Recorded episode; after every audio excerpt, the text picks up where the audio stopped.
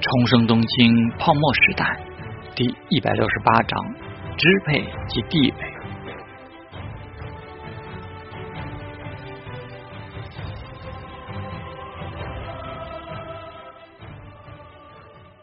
陶之命也很清楚，他在这间房间里是最边缘的喽啰式人物，这因缘际会才受邀出现在这里的人物，是一切结果都被谈定之后才会被告诉一声的人物。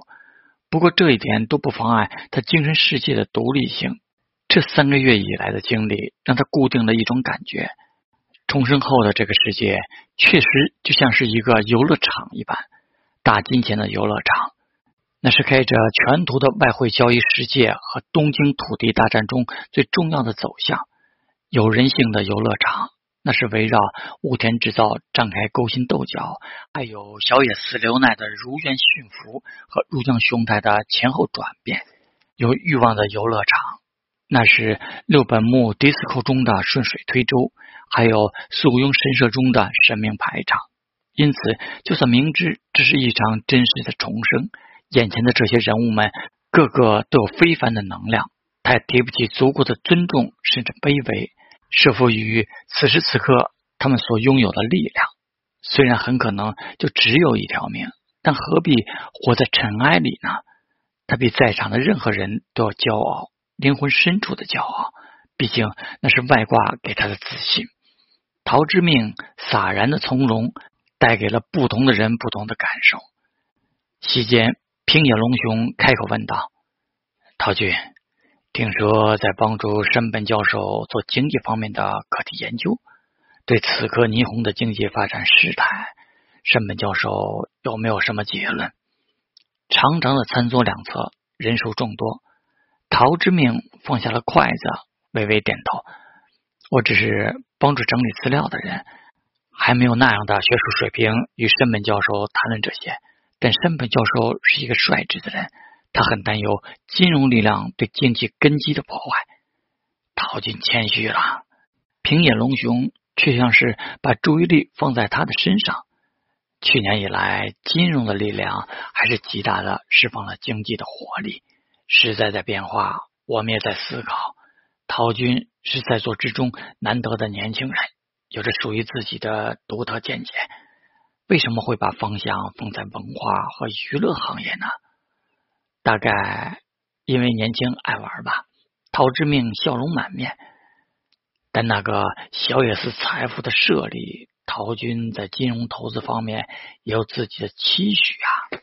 面对平野龙雄的说法，陶之命很理所当然的说道：“这可是随波逐流。此刻的霓虹，大家都对新兴的投资方式兴趣非凡呀。”徐贺德南嘴角含笑的问道：“信托慈善基金成立后，陶军还是将那些资金交由野村证券进行打理吗？”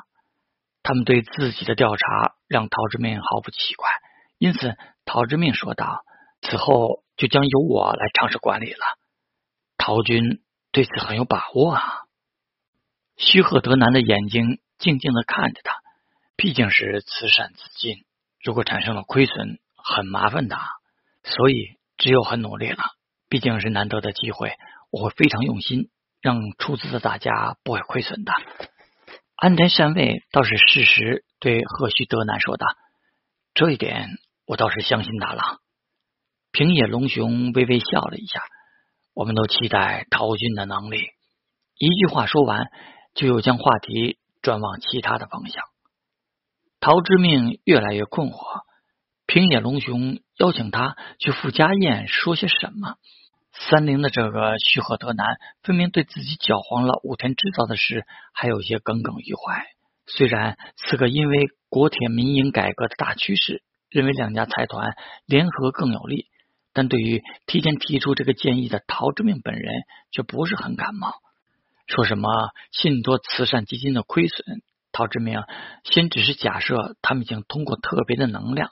从本不应该泄露客户隐私的野村正家那里知道了陶之明的战绩，哪怕那显得像是不知天高地厚的年轻人的豪赌，也不必在席间表露出担心甚至质疑吧。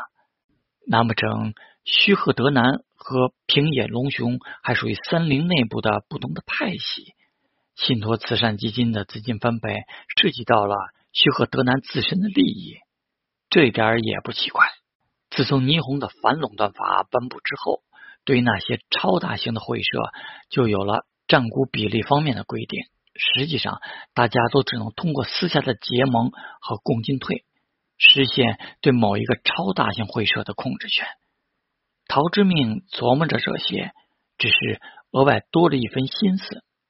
回去后，小野寺财富独立的交易资格必须加紧去获得了，而且最好把佐田尼克、工藤长乐或者川崎一郎一起搞过来。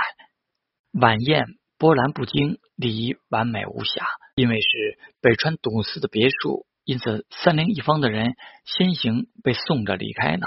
随后，一直喊着他大郎的北川笃司才说道：“大郎，刚才徐和军的担忧不用放在心上。怎么会？还没能感谢会长额外我的请求争取到了百分之二的份额。”北川笃司轻笑道：“那是因为大郎对我们的意见完全的同意。”给朱友带来了谈判的余地。今天开始，这件大事就有了明确的方向，应该好好的庆祝一下。安斋善卫的笑容也开始轻佻起来。确实，刚才的晚宴吃的太拘束了。会长大人，您已经有安排了吗？一个神态和一个称呼，陶之命判断出了安斋山卫大概是很纯粹的北川笃司嫡系。北川笃司脸上仍旧堆满笑容。这些事交给你吧，我就先回东京了。包在我身上，会让木下社长和陶军感受到我们住友的诚意的。北川笃司格外的跟陶之命握了握手，轻声说道：“虽然过程曲折，但结果是好的。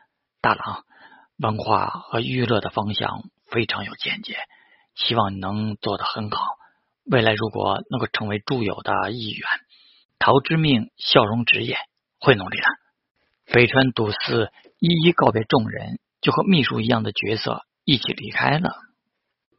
安宅善卫拍了拍手掌，现在去贵宾楼吧，可以无拘无束的喝酒了。他带着陶之命和木下秀峰一起穿过庭院，到了一幢临海的房子。拉开木门之后，大大的露台外面就是大海。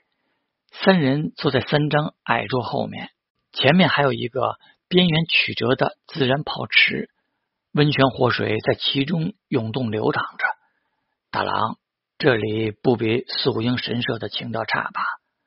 安在善为挤眉弄眼的开始调侃。这么说，自然是因为三人旁边各有一个温顺娇柔的姑娘，帮助三人添酒加菜了。陶之命睁着眼睛眨不眨？不会吧，在北村会长的别墅里，这里可是伊豆的热海名胜。你以为会长只是为了自己住过来方便度假吗？安斋山卫毫不客气的搂住旁边的姑娘，让她偎进他的怀里。这个海，这个泉，这明月，还有这些可爱的姑娘，大郎不比苏英神社差吧？木下秀峰感叹道：“为什么要和那里比？”当然是因为能来这里的人太少了呀！安德善卫挑着眉：“你也不是第一次来嘛，你得意什么？那还不是因为大郎。”木下秀峰怼了一句，向对面的陶大郎深深的看了一眼。被请到这里来是难得的礼遇，但就算是三菱的客人，也没有被邀请留下来。这么荣幸啊！陶之命咧着嘴笑。和你仔细说说这种礼仪的分量，就太过于刻意。安斋善卫看着他，微醉的目光中带着深意。秀峰和素英神社相比，没有冒犯的意思，只是为了向大明说明一下。木下秀峰无所谓的摆了摆手，陶之命服了。安斋桑，不用特意用这种方式来传达吧？你们的重视，我已经感受到了，是吗？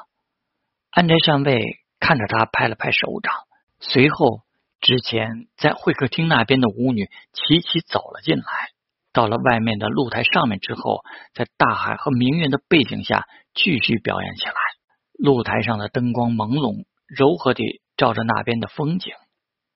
安丹山卫说道：“现在你不缺乏财富，也不缺乏女人，但是看看今天贺须德南那家伙说的话吧，大郎，你还太年轻。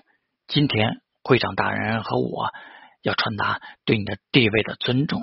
会长大人以祝友之名向你发出了邀请，你应该明白，那是未来的董事之位吧。现在我在传达对你地位的另一份尊重。”陶之命疑惑的看着他，祝友的董事虽然他一点都不感冒，但他一个夏国后裔进得去给工具人画饼的和尚。但另一份尊重是什么？安斋禅位的手画了一圈，这里可是历代祝友会长招待重要客人的所在。为什么要用这种方式来传达？